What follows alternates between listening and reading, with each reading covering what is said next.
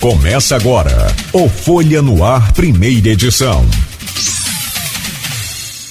Sexta-feira, 24 de setembro de 2021. Começa agora pela Folha FM, mais um Folha no Ar, primeira edição, ao vivo aqui pela Folha, emissora do grupo Folha da Manhã, em 98,3, né, para aproveitar aqui a agenda do secretário e o espaço, porque tem muita demanda né, para a gente pedir, cobrar e naturalmente né, saber aí do secretário como é que andam as coisas aqui para o estado do Rio e para nossa região. Portanto, vamos falar sobre o Pacto RJ, Supera RJ para Campos, Norte e Noroeste Fluminense, Porto do Açu, as promessas de Castro aqui a região, a ponte né, de São João da Barra, São Francisco, o restaurante em Guarulhos, nada ficará de fora aí dessa conversa com o secretário e também uma projeção às urnas de 2022, tanto no Rio quanto no Brasil.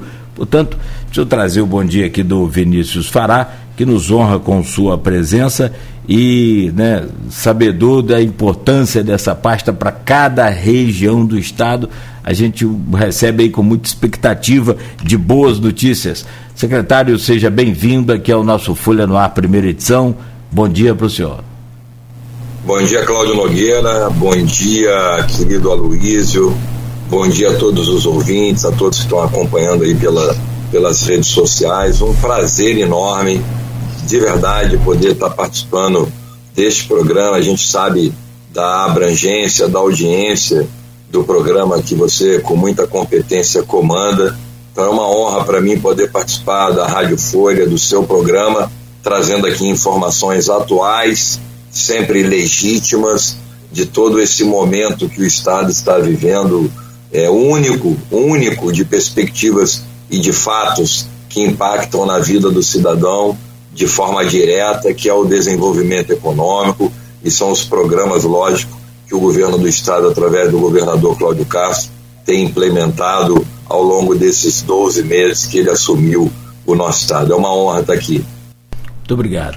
Deixa eu trazer o um bom dia e honra para todos nós também, é, do Aloysio Abreu Barbosa, e é sempre bom tê-lo conosco. Hoje um dia importante, fechando aí essa semana, Luísio, com a presença do secretário Vinícius Fará. Bom dia, Luísio, seja bem-vindo aí ao nosso Folha no Ar. Bom dia, Cláudio Nogueira. Bom dia, secretário Vinícius. Obrigado pela presença, a honra é nossa. Bom dia, Luiz. Bom dia, sobretudo você, ouvinte, pelo streaming telespectador do Folha no Ar. Secretário, tem várias, várias pontos a abordar aqui. A parte que o senhor está é, tá à frente, como disse Cláudio Nogueira, é muito importante. Mas vamos começar pelo mais importante. O senhor foi jogador juvenil do Flamengo nos anos 80? Pegou a geração do Zico? Eu fui, eu fui, eu era da categoria é, de base, né? Eu fui pro Flamengo com 12 anos, Luiz, e fiquei com, no Flamengo até os 20.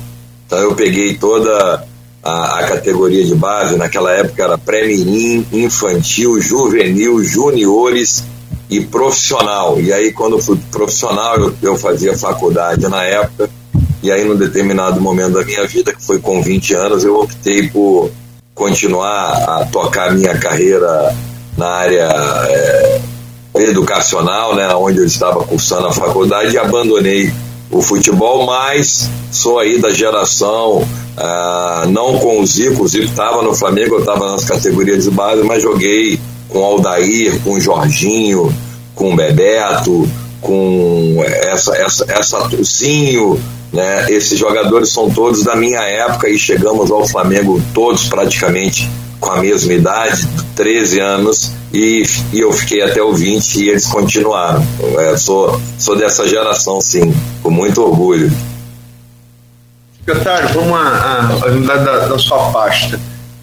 No dia 13 do mês passado, o governador Cláudio Castro reuniu todo o secretariado e anunciou um pacote de investimentos na ordem de 17 bilhões para ser executado no Rio nos próximos três anos, ou seja, ela passa até o final desse governo. É, com recursos próprios e, do, e, do, e da venda da SEDAI. É, dentro de, de, dessa projeção se destaca o programa Pacto RJ. E tem várias coisas aqui, vários pontos que podem ser revertidos aqui para a região, para o norte e noroeste fluminense, e região dos lagos, né, onde o Grupo Folha está tá, tá instalado e representa. Eu queria abordar alguns deles com o senhor e o que, eu dizer para o nosso ouvinte, o que pode ser revertido disso para aqui, para nossa região. Recuperação de estradas, por exemplo, RJ, o que está previsto para cá? Vamos lá, Luiz. Só primeiro reforçar é, que esse é o maior programa da história do Estado. tem que ficar muito claro. Não é um, um, um, um programa qualquer. O governador Cláudio Castro tomou uma decisão corajosa, é, com muito comprometimento, ao assumir e garantir que todo o recurso da venda da SEDAI fosse destinado a um programa que é o Pacto RJ, você bem falou, 100% dos recursos oriundos da SEDAI, 17 bilhões de reais, foram destinados para todos os municípios, Luiz. Isso é maior, isso é importante a gente, é, antes de entrar aí na região, é importante a gente falar do que, que é esse programa. É um programa que vai atender a todas as cidades do estado. Nunca nenhum programa, numa única vez, tem a garantia de investimento em todas as áreas, em todas as áreas. O programa já teve alguns programas, é, PADEM, Somando Forças, que eram muito específicos em obras de infraestrutura, né, muito mais na, na, na parte de obras. O Pacto RJ é um programa que permite democraticamente os gestores municipais entenderem qual é a maior necessidade do seu município. Eu fui prefeito e isso é raro na área pública, porque você chega às vezes com um programa pronto e diz o seguinte: toma remédio, eu, eu tenho aqui um monte de remédio para dor de cabeça, mas eu não tô com dor de cabeça. Não, mas toma, é, é presente, guarda aí o dia que você precisar, você vai ter. O pacto não. O pacto, o governador Cláudio Castro reúne os prefeitos, todos os prefeitos, escuta dos prefeitos as necessidades que, ele, que cada um tem no seu município e cada prefeito define o que ele quer, seja para saúde, para educação, para infraestrutura, para o saneamento, para segurança pública, para habitação, para pavimentação de estradas, para RJs, então, assim, é, eu não tenho como não ressaltar a diferença desse programa, porque senão esse programa entra dentro de um pacote comum, e não é. É a primeira vez que o Estado cria um programa que é o gestor municipal, que é o maior representante do cidadão, que define quais são os investimentos importantes para a sua cidade. Então, vamos supor que eu fosse prefeito nesse momento e eu achasse que a grande necessidade do meu município fosse construir escolas e reformar as escolas. Toda a minha definição de quantitativo do, do Pacto RJ iria para as escolas. A gente tem municípios que vai ter é, investimentos em todas as áreas, porque o prefeito entendeu que todas essas áreas estavam necessitadas de investimentos e eram prioridade para o município. Isso é, isso é um ponto importante, Luiz. Segundo, ele tem três anos de duração, porque com muita responsabilidade o governador não quis fazer um projeto eleitoreiro, né? Que é, falasse que ia terminar no ano que vem, que é quando termina o seu mandato, e muitas obras grandes ficariam de fora, porque ninguém consegue viabilizar obras é, de grande porte com um ano e meio de execução. Tem o metrô, tem a ligação ali da, da, da Avenida Brasil, são obras de quase um bilhão de reais. Você não realiza ela em um ano, em um ano e meio dentro do governo. E o governador, mais uma vez, demonstrando é, é esse cuidado e tirando essa questão política, ele faz um programa de necessidade de entrega para o cidadão fluminense. Outro dia, Luiz, eu fui perguntado pelo repórter da Folha de São Paulo qual era a diferença do Pacto RJ é, para os outros programas. Eu, já, eu, eu respondi ele começando como eu falei com você, que os outros programas eram muito específicos.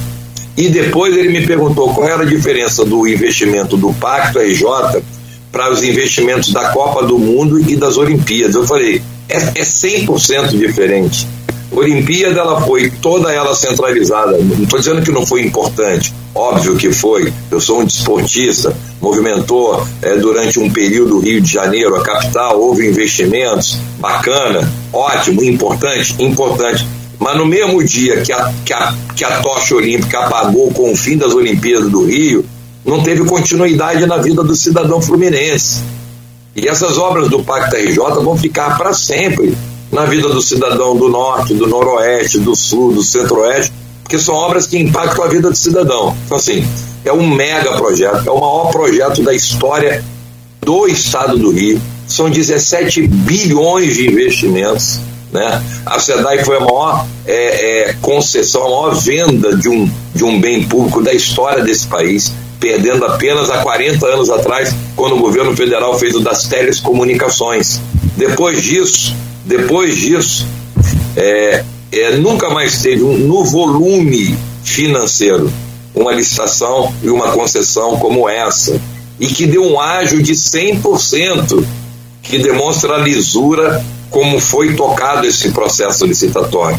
Né, a Luiz e Marcelo, ninguém coloca o dobro do valor na compra de um produto sem que ele tenha primeiro segurança jurídica do que ele está comprando e do quanto que todos os riscos foram minimizados num processo cristalino, limpo e correto. 100% de ágil, 100%. Então, isso demonstra é, a, a grandiosidade desse projeto, a lisura da condução do governador e, do, e toda a sua equipe no processo, que impactou na maior venda de um ativo, considerando, tirando a, as telecomunicações da história desse país, e que deu mais de 100% que vai permitir os prefeitos, eu brinco com os prefeitos, quem dera que eu tivesse sido prefeito agora com o Pacto RJ.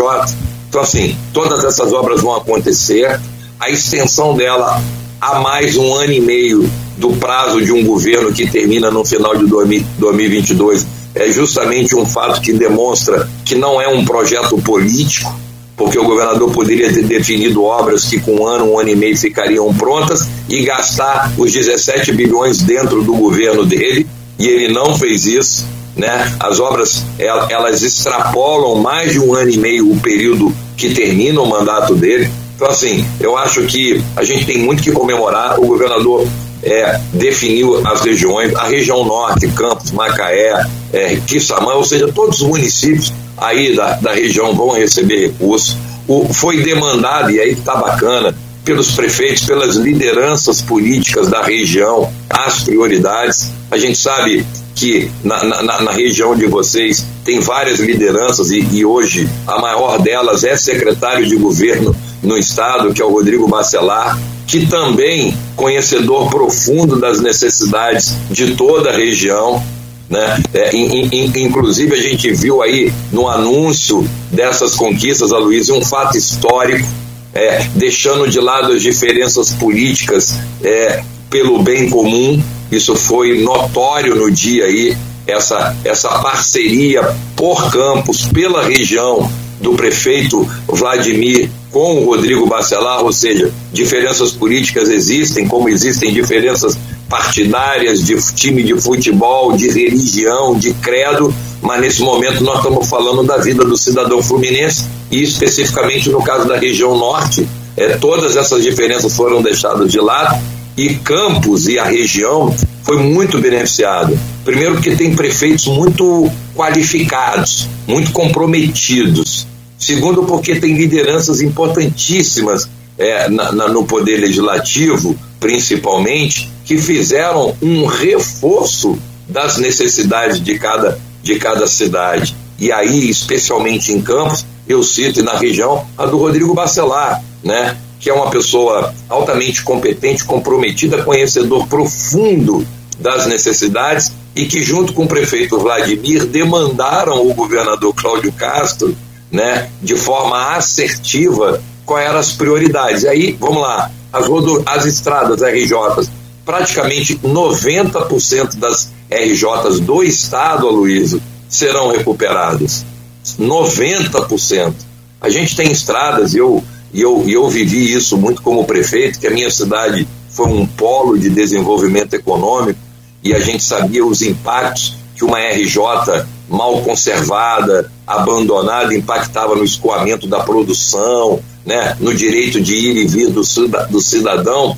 Nesse pacto, quase que 90% das estradas estão, vão ser recuperadas.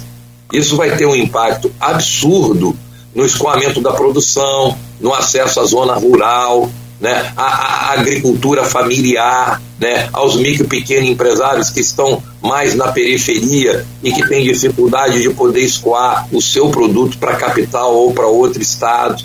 A gente está aí colocando investimentos, está numa luta com o governo federal e acho que muito bem, bem avançada com a questão do Porto Açu, na questão da ferrovia, que é, é hoje o grande passo para consolidar ainda mais é, esse projeto, ou seja, Campos, toda a região norte, ela teve um cuidado muito especial do governador Cláudio Castro, muito se deve pela excelente qualidade dos prefeitos, conhecedores profundos, e muito pelas lideranças natas e, e já consolidadas, e aí eu cito mais uma vez o Rodrigo, que é da cidade, que é da região, é, que pôde colaborar indicando temas importantes para todos os municípios. Assim, de uma forma geral, aqui, eu, eu não estou aqui, até porque é, não é 100% da minha área, o programa Pátria, quais são exatamente RJ. O que eu sei é que são 90 ou 92% de todas as RJs do Estado serão recuperadas. E quando eu falo isso, é, eu digo que tem RJ que tem 50 anos, nunca teve um real para recuperação. Então, depois de 50 anos, nós estamos tendo praticamente 90, estamos tendo praticamente não, 90% dessas estradas serão recuperadas. São, são muitos investimentos em infraestrutura, são, são 6 bilhões, a Luiz e Marcelo, na questão de casas populares. E outra coisa, né, até, até teve, foi lançado esse programa semana passada no Palácio, pelo secretário Max e pelo governador. Numa remodelagem total do programa, que é Casa Feliz, se não me fala a memória, que é o seguinte: pela primeira vez, todos os programas de casas populares é aquela, era aquela casinha de um quarto, sala, um banheirinho, uma cozinha, sem área de lazer, casas entregues na parte de cozinha e de, e de banheiro sem nada no chão, não. É pela primeira vez, são casas de dois quartos, com área externa e o cidadão entra lá com todas a cozinha, banheiro montado com louça, com torneira, dando de, de, dignidade ao cidadão. Então você tem uma ideia, só só para casas populares são praticamente são 6 bilhões de reais de investimentos e, e a região norte é uma das mais beneficiadas, até porque a gente sabe que existe uma carência né, habitacional muito grande também aí na região e como isso foi construído a quatro mãos, né, é, os representantes natos e as lideranças, com os prefeitos locais, com o governo do estado, é, o tiro é muito certo, tá, Luísio? Não é, não é aquela obra que você não quer e te dão de presente e fala, aceita porque eu estou te dando. Não. Primeiro o prefeito foi e pediu, primeiro o deputado enxergou as necessidades do município e bateu na porta do governador e o governador incluiu dentro do Pacto RJ. Agora, secretário, tem, tem vários outros pontos. Falou, por exemplo, aí, e falou agora por último em habitação. A gente tem um problema de uma ocupação aqui em Campos, ali no Jardim Aeroporto, perto do aeroporto Bartolomeu Lisandro, onde o seu governador costuma desembarcar quando vem aqui a Campos. É, do Minha Casa Minha Vida, e não foi concluído, Alguns seriam beneficiários invadiram com outras famílias, uma demanda reprimida de cerca de 700 famílias. Inclusive, o Estado teve que fazer um cadastramento junto com o município. Perfeito. E ficou acertado, segundo o Vladimir colocou, que é, isso, é, essa demanda reprimida seria atendida é, pelo, pelo governo do Estado e passaria com o município. Isso está no, no tá. RJ, Tá. Previsto construção de 7.340 unidades habitacionais no estado do Rio, né? Na Baixada Fluminense no interior. É, seria essa, essa, é, é, esse seria o quinhão aqui para Campos? Vamos lá. Ótima sua pergunta, Aloysio. E eu, eu acabei esquecendo de começar pelo mais importante o, o, o, governador Cláudio Castro não aceitou e não aceitaria, em hipótese alguma, começar casas novas sem primeiro terminar casas que foram iniciadas. A gente tem conjuntos habitacionais no estado, por exemplo, eu cito aqui um que é perto da minha região, no município de Areal, que está com 95% da obra pronta e tem 10 anos que não termina e não entrega e as casas estão lá. Eu não sei nem como essas casas ainda não, não foram invadidas. Né? Então, o governador, quando cria é, dentro do Pacto RJ esse valor de investimento para a construção de moradias, grande parte desse recurso, a Luiz e Marcelo, são primeiro para terminar os conjuntos inacabados. Então, o programa, na verdade, na área habitacional, ele abrange três, três, três conteúdos. Terminar todos os conjuntos, ah, não é um ou dois, não. São todos os conjuntos habitacionais que foram iniciados em qualquer estágio. Dei o exemplo aqui do Diarial, que está com 95% da obra pronta, mas a gente tem condomínios residenciais dentro do programas populares que tem 10% da obra começada. E o governador garantiu que todos esses conjuntos, é a primeira fase do programa habitacional, serão recuperados na totalidade e aí sim, a partir daí, construção de novos casos. Então, é terminar o que começaram, tem obras de 10, 12 anos atrás, reformar os conjuntos habitacionais, né? Que aí já é uma outra modalidade. A gente tem vários conjuntos habitacionais, assim como eu dei o exemplo das RJs, que foram construídos e há 30 anos nunca teve uma reforma. Você imagina um conjunto habitacional com 4, 5 mil unidades que nunca fizeram uma reforma na parte elétrica, no hidráulico, na, na impermeabilização. Você imagina o caos que não é o dia a dia desses moradores. Então, dentro do programa também contempla reforma dos conjuntos e, consequentemente, a construção de novos conjuntos. Então, assim, toda essa realidade será atendida. O, o prefeito é, Vladimir Garotinho tem constantemente demandado o governo estadual, é um amigo querido, a gente sabe, foi, né, somos deputados federais juntos, foi uma grande relação que eu construí com o lá, uma pessoa muito especial, muito querido, muito preparado. Eu talvez tenha sido, como alguns outros, um dos que mais incentivou ele a vir candidato a prefeito, porque nesse período que eu convivi lá com o Vladimir no Congresso, na Câmara, eu vi o, o, o brilho do seu olhar por campos, a sua vontade de fazer as coisas acontecer, e o Vlar com certeza confirma tudo isso. Eu fui um dos mais entusiastas que ele é, tentasse ser prefeito da terra dele, da terra natal, ainda mais ele que tem uma história familiar com o município.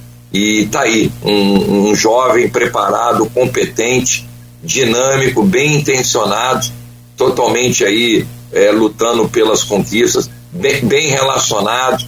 É, tem o governador que tem um carinho muito grande e nesse momento histórico né, de uma união por campos, por campos, deixando as questões políticas de lado, com essa grande liderança da região que é o Rodrigo Bacelar, né, que é um deputado estadual, que é secretário de governo, talvez uma das secretarias mais importantes da estrutura de governo, próximo do governador, ou seja, juntos por campo, juntos pela região norte. Eu estou muito feliz com, com essa sintonia dos, das lideranças políticas pelo bem comum. Então, é, todos os conjuntos serão terminados, Aloysio, todos. Não vai ficar nenhum de fora. Secretário, eu listei aqui no Pacto RJ 15 pontos que poderiam ser investidos aqui para a região, mas logicamente isso vai ter tempo de abordar, abordar todos. Né, deixe-me citar só mais dois deles ah. nesse bloco. E Campos tem a maior rede de, canal, de canais de irrigação e drenagem da América do Sul, né, da América do Sul. Muitos deles abertos ainda no século XIX. O, infelizmente, é uma história triste, é um legado triste da região, mas que deixou legado mão de obra escrava. E foi ampliado é, pelo BNOS no século XX, né, até sua extinção no governo Collor. E eles são fundamentais controle de cheias, sobretudo para irrigação pra, da, da, da, lavoura, né, para a produção agropecuária. E muitos deles, desde o DNOS, extintos, repito, no governo Collor, se encontram é, talvez um pouco, um pouco abandonados. E dentro do, do Pacto RJ está aqui investimento em limpeza e desassoreamento de, de, desses 39 rios e canais como é que isso está previsto para essa rede de canais de campos? É, a, a, informação que eu tenho detalhada no lançamento do pacto é que é, essa pauta ela foi tratada com, muita, com muito cuidado e atenção. A gente sabe da importância é, dessa questão no bem-estar da sociedade de campo, a importância, a ausência de investimentos ao longo dos anos, e isso foi com certeza incluído no pacto. Talvez não é uma obra que da noite para o dia ela esteja de pé, porque a gente sabe que obras de infraestrutura ela demanda com certeza um tempo maior, e aí eu volto no exemplo que eu dei, por isso que o pacto é uma previsão por três anos, mas é, eu tenho certeza que essa é a grande diferença do Pacto RJ. O governo poderia estar fazendo em Campos aí um, um mega produto para bater no peito. Olha aquele monumento, que lindo, e querer colocar uma marca política. Não, não tem marca política.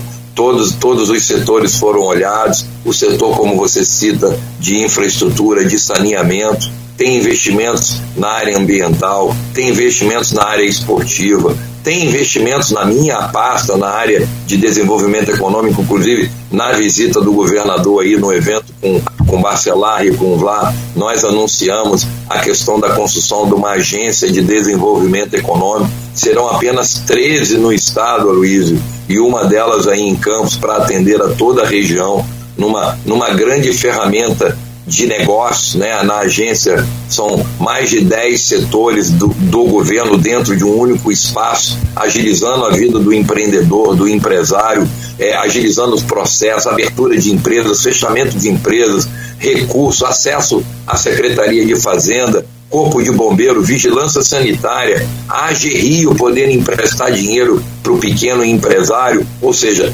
todos os setores. O pacto contempla, só para você ter uma ideia, Luiz e Marcelo, só para a região norte e noroeste são mais de 1 bilhão 150 milhões de reais destinados dentro do Pacto RJ. Né? Nós estamos falando de algo inimaginável, inimaginável, e com uma diferença muito grande. E eu fui prefeito e sei o que, que é isso. O dinheiro já está na conta do Estado. O risco dessas obras não, não serem entregues em 100% é zero. Porque o que a gente. Eu fui prefeito, lógico, tem, teve, teve, teve programas maravilhosos que transformaram a realidade dos municípios, mas, mas tinha programas que você tinha parte do dinheiro garantido e que o complemento dos recursos para os términos das obras dependiam da manutenção da capacidade do Estado de arrecadar. E quando tinha uma crise sazonal no período, a arrecadação ficava aquém, os programas paravam. Os prefeitos começavam as obras, as empreiteiras, e o Estado não tinha dinheiro para pagar. Eu vivi isso como prefeito. E você não tem noção da angústia que é para um prefeito começar uma obra, encher a expectativa do cidadão com essa obra e no meio do caminho a obra para porque não tem dinheiro e o pior, a prefeitura não tem como terminar porque são valores às vezes muito altos dentro da realidade de receita do município. Tem a questão dos convênios que você não pode, você não está no convênio o recurso municipal, você não pode completar o que falta dentro de um programa estadual. Eu vivi isso, eu vivi isso e, e, e confesso que para mim foi a maior dor que eu tive, modéstia à parte, numa gestão que foi reconhecida internacionalmente programas, seja federal estadual, que no meio do caminho faltou dinheiro e não terminou. O Pacto RJ não. Os 17 bilhões de reais já estão na conta do município, já estão na conta das secretarias, por exemplo, minha secretaria, a construção de 13 agências de desenvolvimento econômico para transformar a realidade, recursos para infraestrutura de condomínios industriais, o dinheiro já está na conta da minha secretaria, já está no meu orçamento. Então, assim, o risco de cada obra dessa anunciada pelo governador Cláudio Castro não ser entregue na sua totalidade é zero. E eu te afirmo que uma das, das áreas que está mais é, cuidadosamente inserida dentro do programa, até porque foi uma luta do deputado Bacelar, foi também pleito do prefeito Vladimir, é a questão dos canais, da infraestrutura, né, que é uma pauta importantíssima e que nenhum político, dizer, os políticos antigos não gostavam de fazer, porque é obra que às vezes não aparece, né? Então o, o, o Pacto RJ não vê é, é, dessa maneira. O Pacto entrega aquilo que é importante. E assim, é, é só para a gente materializar, eu acho que o maior exemplo que valida a minha fala, Luísio e Marcelo e ouvintes, é o programa, é um, um exemplo apenas, do, do habitacional para começar os novos tem que terminar o que não foi entregue ainda. Isso demonstra esse respeito com o cidadão, porque, lógico, se fosse pensar politicamente, ia fazer um, nome, um monte de, de, de novos projetos e os antigos, quando o governador fosse cobrado, ele diria assim: ah, isso não é obra minha, isso não é obra do meu governo, eu não tenho obrigação de terminar. Como a gente sabe, como historicamente o nosso país se perpetuou com, essa, com esse crime, às vezes, na política nacional, de que o gestor não terminava, não terminava a obra do anterior porque entendia que estava valorizando um adversário político. A gente tem um exemplo claro dos CIEPs, né? que foi um dos maiores programas educacionais do mundo, do mundo, né? Foram construídos 250 CIEPs no estado e a gente tem realidade de CIEP que faltando 1% da obra terminada, foi paralisado e a maioria foi, é, é, de, foi deixado como, como uma sucata para não materializar uma ação. Quer dizer, o, o pacto não faz política, o pacto faz cidadania, respeito e o mais importante, democraticamente, o governador escuta as lideranças locais e não tem liderança maior de uma cidade, de uma região, do que os prefeitos e os deputados, principalmente os, os estaduais, que estão aí no dia a dia. E aí eu volto a citar o Rodrigo Bacelar, o prefeito Vlá, vários prefeitos, a Fátima em Quissamã, é, o, o, o, prefeito de Macaé, ou seja, a, as grandes lideranças da região nessa sintonia com o governo do estado. Infraestrutura, saneamento, né? É, é despoluição de rios, de córregos, dragagem de córregos, tudo isso está dentro do programa. Programa Limpa Rio continua dentro do programa, que é a, a recuperação e da desassoreação, desassoreação de vários canais e rios, ou seja, esse programa contempla tudo e eu posso afirmar a Luiz e Marcelo, e muito pela liderança do Vlá e pela liderança do deputado Rodrigo Bacelar, Campos e a região norte foi uma das mais atendidas dentro desse programa, até pela importância e grandiosidade que essa região tem no cenário estadual. É, secretário, você falou várias vezes da sua experiência como prefeito, é bom para o ouvinte, telespectador, é, é, se atualizarem, talvez é, não conheçam essa, essa passagem do senhor. O senhor foi oito anos prefeito de Três Rios. O senhor falou também sobre os CIEPs. E o Pacto RJ também está previsto a reforma de 50 CIEPs, assim como a construção de 11 novas escolas. Mas eu queria, para finalizar esse bloco, que o Pacto é tão grande que ele tem programas dentro do programa. Um desses programas, dentro do Pacto, é a ampliação de linha de créditos é, com o programa Super RJ. Que esse programa Super RJ chegou a 100 milhões em empréstimos para empreendedores de todo o estado. Eu queria perguntar ao senhor qual o papel da AG Rio e da sua pasta de, de, de desenvolvimento nesse trabalho do Super RJ. Perfeito, Luiz. Obrigado pela pergunta. É, e você foi cirúrgico aí, porque ontem a gente comemorou muito, né, apesar do momento desafiador para os empresários, mas chegamos à marca de 100 milhões de reais destinados para micro e pequeno empresários, é, num total, e esses 100 milhões passa de 8 mil empresas que foram beneficiadas. Né? O pacto é mais uma demonstração da sensibilidade do governador Cláudio Castro, né? Que entende o seu papel e o momento desafiador que os segmentos estão vivendo com a pandemia. E a gente sabe que esses empresários hoje são verdadeiros heróis em manter. Eu sou, eu sou empresário também e sei da minha luta para manter de pé os meus negócios para manter de pé os postos de trabalho que a gente entrega com os nossos negócios para as nossas cidades. A gente sabe o quanto que é desafiador hoje você manter o seu quadro de colaboradores. Muito mais do que se manter aberto, né, é manter cidadãos de bem dando dignidade para sua família com emprego. E o Pacto é um programa maravilhoso. O governador vai lá na vai lá no, no coração do problema. ele cria dentro da AG Rio, destina 300 milhões de reais para salvar, esse é o termo, né? É, aqueles heróis que dentro da pandemia tiveram e estão vivendo várias dificuldades. O programa contempla valores de 5 mil a 50 mil reais, com juros zero, não existe nada igual, os juros é zero. A carência para a primeira parcela, né? Depois que você pega o empréstimo, é de seis meses, ou seja, você pega o recurso, fica sem pagar nada durante seis meses e a partir do sexto mês você começa a pagar a parcela sem juros. E esse programa deu tão certo e foi tão importante, né? E o governador fala muito bem isso, que foi uma surpresa. A gente achou que teria muito recurso para quem queria abrir um negócio ou que tinha começado logo no início e parou. Não, quase que 80% de quem bateu na porta da AG Rio foram empresas que já tinham um histórico de, de vida útil enorme e que estavam ali precisando de oxigênio naquele momento.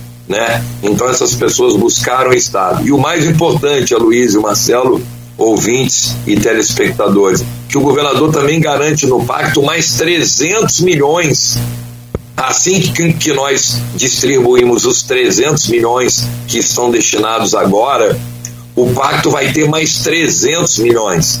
Então nós estamos falando num programa que destina mais de meio bilhão de reais para socorrer os micro e pequenos empresários nesse momento desafiador. E o papel da GRIO ele é total. Né? A GRIO é o banco de fomento do Estado, ela, ela é um braço da nossa secretaria, né? ela é uma autarquia que está dentro da nossa secretaria, muito bem é, presidida pelo, pelo André e toda a sua equipe.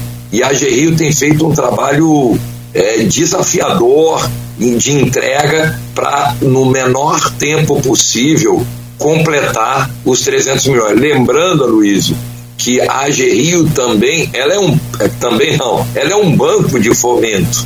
Então a AGRIO tem milhões e milhões de reais para várias linhas de crédito, inclusive para as prefeituras. A gente tem várias prefeituras no estado que é, buscaram recursos na AG Rio para tocar programas essenciais na sua cidade. Então a AG Rio empresta para o município, a AG Rio empresta para grande empresa, média empresa, para empresas gigantes, sempre como o limite, assim, até porque é uma regulamentação do Banco Central, o empréstimo por CNPJ não pode ultrapassar a 30 milhões de reais. Isso é uma regra do Banco Central.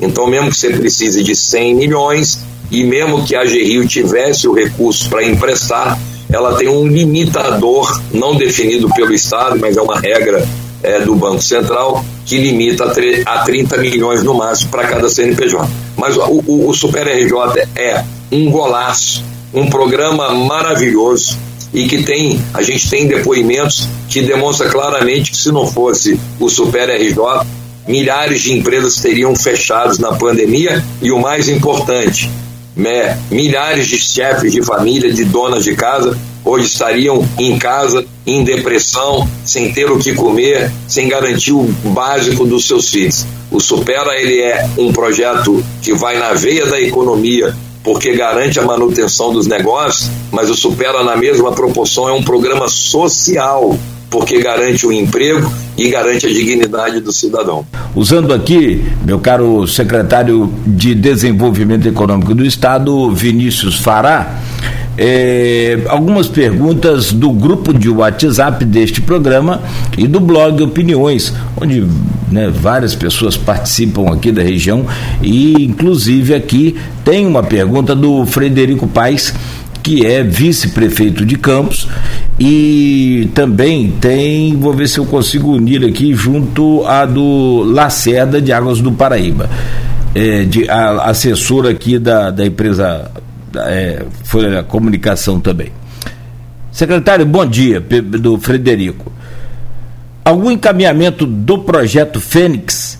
Esse projeto foi entregue ao senhor e ao governador na ocasião da última visita dos senhores à nossa cidade. Lembro que o projeto, com várias ações estruturantes, foi assinado por mais de 30 entidades da sociedade civil organizada da nossa nobre academia e de entidades de classe. Contou também com o apoio importante do Grupo Folha da Manhã. E aí o, o Lacerda também segue nessa mesma pergunta, aguardando aí a publicação do Diário Oficial do protocolo de apoio do governador Cláudio Castro ao projeto Fênix de desenvolvimento do Norte-Noroeste Fluminense. Alguma notícia, secretário? Fênix é a elaboração de um grande produto, né, que impacta diretamente na geração de emprego, no desenvolvimento econômico da cidade da, e, consequentemente, da região, pela, pela importância de que Campos tem na região. É, ele, lógico, passa hoje por um, por um trabalho que é natural, né, de, de detalhamento dentro da nossa secretaria, dentro da secretaria da, da Casa Civil, dentro das secretarias envolvidas nesse produto. Então, assim, é, nenhum, nenhum projeto, por melhor que seja, ele é entregue nas mãos de um governador e no dia seguinte ele acontece sem que vários outros atores dentro da máquina pública possam tecnicamente inserir ali alterações, se for necessárias, construir respaldos jurídicos e, e lógico, é, tem um mês da, da visita aí desse termo, dessa assinatura, e a gente sabe que ah, nem sempre um mês é o tempo suficiente dentro da máquina pública, ainda mais um projeto com essa amplitude, para que as coisas aconteçam. O que eu posso afirmar que nós recebemos o projeto Fênix, é para nós é uma grande ferramenta, é aquilo, né? É o Estado tendo um papel importante que é receber a demanda de quem entende, quem está no dia a dia e, lógico, o Estado também ajudar a modelar né, estruturalmente, tecnicamente, juridicamente, qualquer produto, por melhor que seja, que, não é, que nos é entregue. E é assim que está ocorrendo com o projeto Fênix. Porque se o projeto não fosse bom, se a gente não entendesse da sua importância, o Estado com certeza não iria receber, acatar e programar de implementá-lo. Agora, lógico, são setores cruciais envolvidos, a minha secretaria é uma delas, a Secretaria da Casa Civil e tem também a questão jurídica, que é a parte final, né? que é a formatação da legalidade de qualquer projeto ou programa, como assim foi o Pacto RJ. O pacto o governador não anunciou num dia, 20 dias depois estava começando, né? O pacto vem sendo desenvolvido há oito meses, né? Já contando com recursos que seriam destinados da venda da SEDAI. O que eu posso afirmar é que o Fênix está andando, é uma prioridade do governo, da nossa secretaria especificamente, é, é um projeto que atende em cheio as realidades e necessidades do município e por isso, né, dentro dessa filosofia do atual governo, que é fazer aquilo que a sociedade local, que as lideranças locais entendem como prioridade, o projeto Fênix é uma prioridade do governo do Estado. Secretário, é, a frase o cara ficou muito famosa na geopolítica, sobretudo aqui no Brasil, depois que Obama, então presidente dos Estados Unidos, se referiu assim ao, ao então presidente brasileiro Luiz Inácio Lula da Silva, o cara. E o governador Cláudio Castro vem se referindo ao Porto do Açu como o cara do Estado. Que novidade senhor pode trazer sobre Porto do Açu?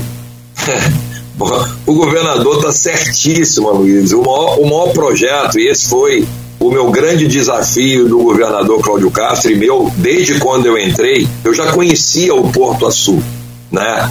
Como prefeito, fui várias vezes lá, no início das obras, é pela minha boa relação com a prefeita Carla na época, e que depois a Carla acabou voltando, é atual, mas eu fui prefeito na época da Carla, quando começou, né, quando a Carla ganhou, acho que a primeira eleição dela, que foi o início do projeto do Porto Açul. Então eu já conhecia, depois visitei, até porque como prefeito eu, eu acabei me notabilizando como um prefeito do desenvolvimento econômico.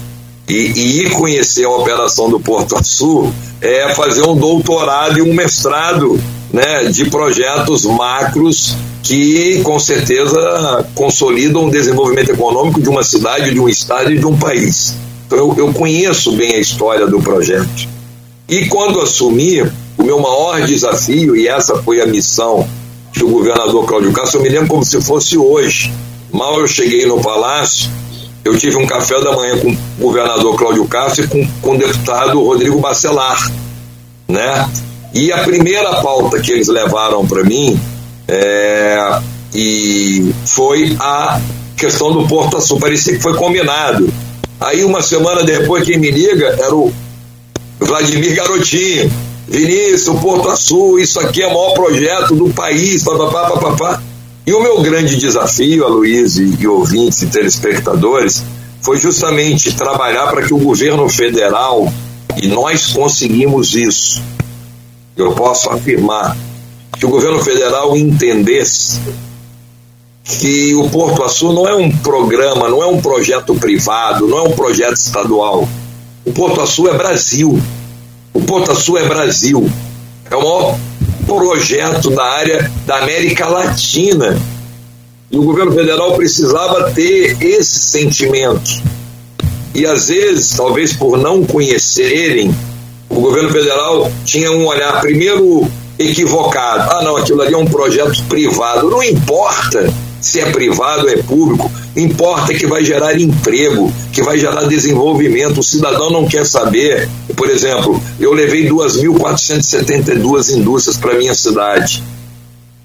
E grande parte desse desenvolvimento foi alicerçado na chegada de milhares de indústrias, que muitas delas eu acomodei em distritos industriais públicos e muitas delas foram acomodadas em distritos industriais privados.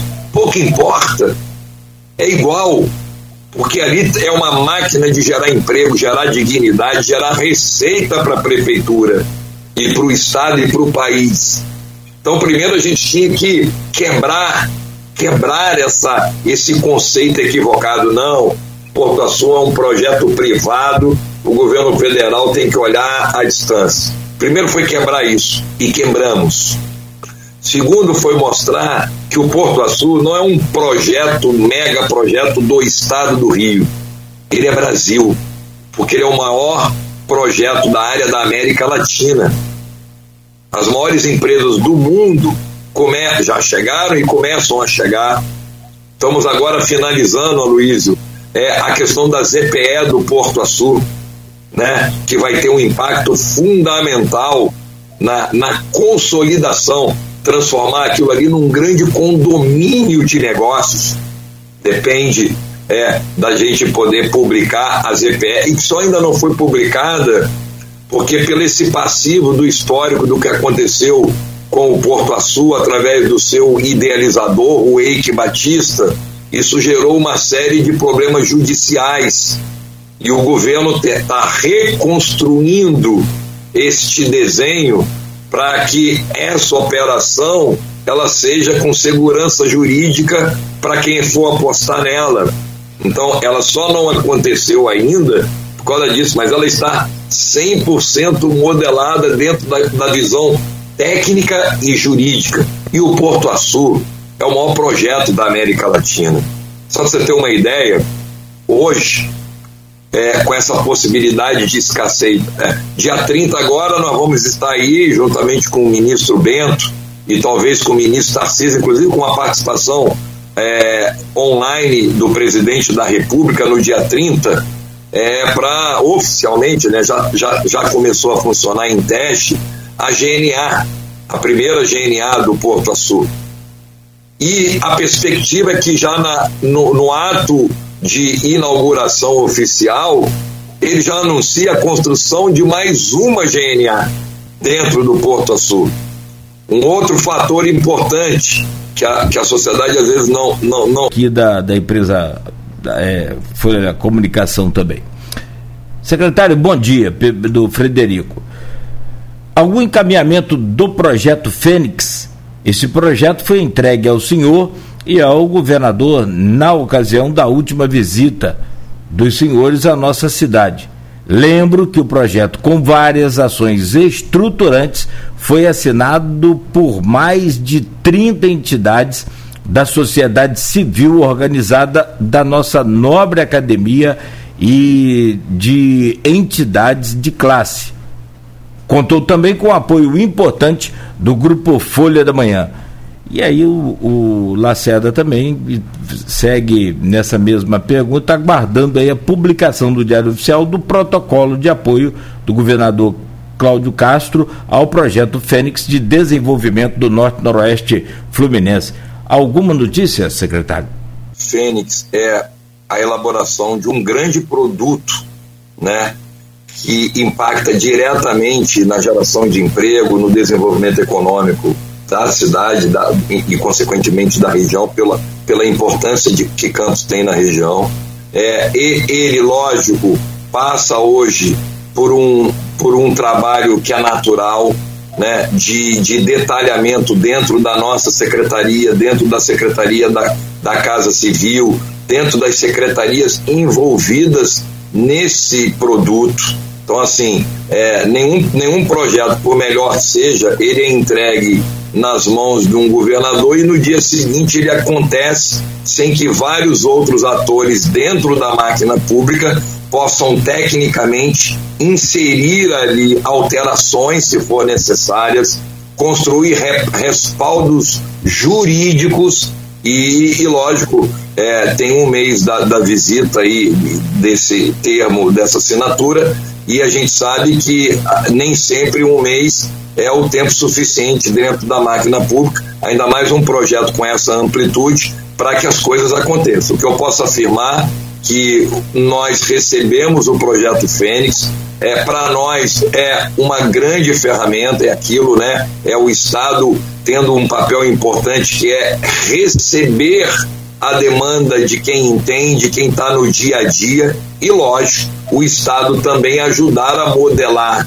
né, estruturalmente, tecnicamente, juridicamente, qualquer produto, por melhor que seja, que, não é, que nos é entregue. E é assim que está ocorrendo com o projeto Fênix. Porque se o projeto não fosse bom, se a gente não entendesse da sua importância, o Estado com certeza não iria receber, acatar e programar de implementá-lo. Agora, lógico, são setores cruciais envolvidos, a minha secretaria é uma delas, a Secretaria da Casa Civil e tem também a questão jurídica, que é a parte final, né? que é a formatação da legalidade de qualquer projeto ou programa, como assim foi o Pacto RJ. O pacto o governador não anunciou num dia, 20 dias depois estava começando, né? O pacto vem sendo desenvolvido há oito meses, né? Já contando com recursos que seriam destinados da venda da SEDAI. O que eu posso afirmar é que o Fênix está andando, é uma prioridade do governo, da nossa secretaria especificamente, é, é um projeto que atende em cheio as realidades e necessidades do município e por isso, né, dentro dessa filosofia do atual governo, que é fazer aquilo que a sociedade local, que as lideranças locais entendem como prioridade, o projeto Fênix é uma prioridade do governo do estado. Secretário, é, a frase o cara ficou muito famosa na geopolítica, sobretudo aqui no Brasil, depois que Obama, então presidente dos Estados Unidos, se referiu assim ao, ao então presidente brasileiro Luiz Inácio Lula da Silva, o cara. E o governador Cláudio Castro vem se referindo ao Porto do Açu como o cara do Estado. Que novidade o senhor pode trazer sobre o Porto do Açu? o governador está certíssimo, Luiz. O maior, o maior projeto, e esse foi o meu grande desafio do governador Cláudio Castro e meu, desde quando eu entrei, eu já conhecia o Porto Açu, né?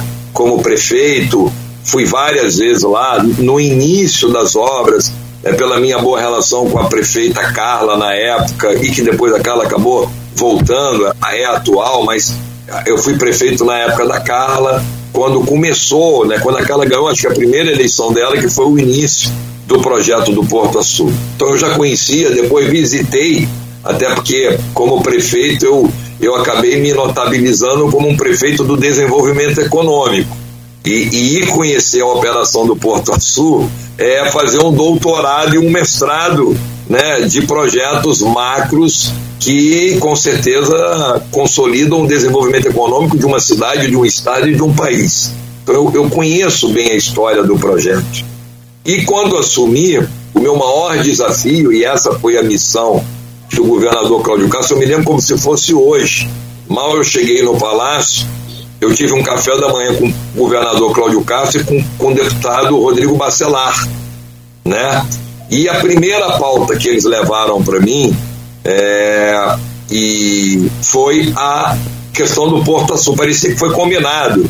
Aí uma semana depois quem me liga era o Vladimir Garotinho. Vinícius, Porto Açul, isso aqui é o maior projeto do país, papapá, papapá. E o meu grande desafio, a Luiz e, e ouvintes e telespectadores, foi justamente trabalhar para que o governo federal, e nós conseguimos isso, eu posso afirmar, que o governo federal entendesse que o Porto Açul não é um programa, não é um projeto privado, não é um projeto estadual. O Porto Açul é Brasil. O Porto Açul é Brasil. É o maior projeto da área da América Latina. E o governo federal precisava ter esse sentimento.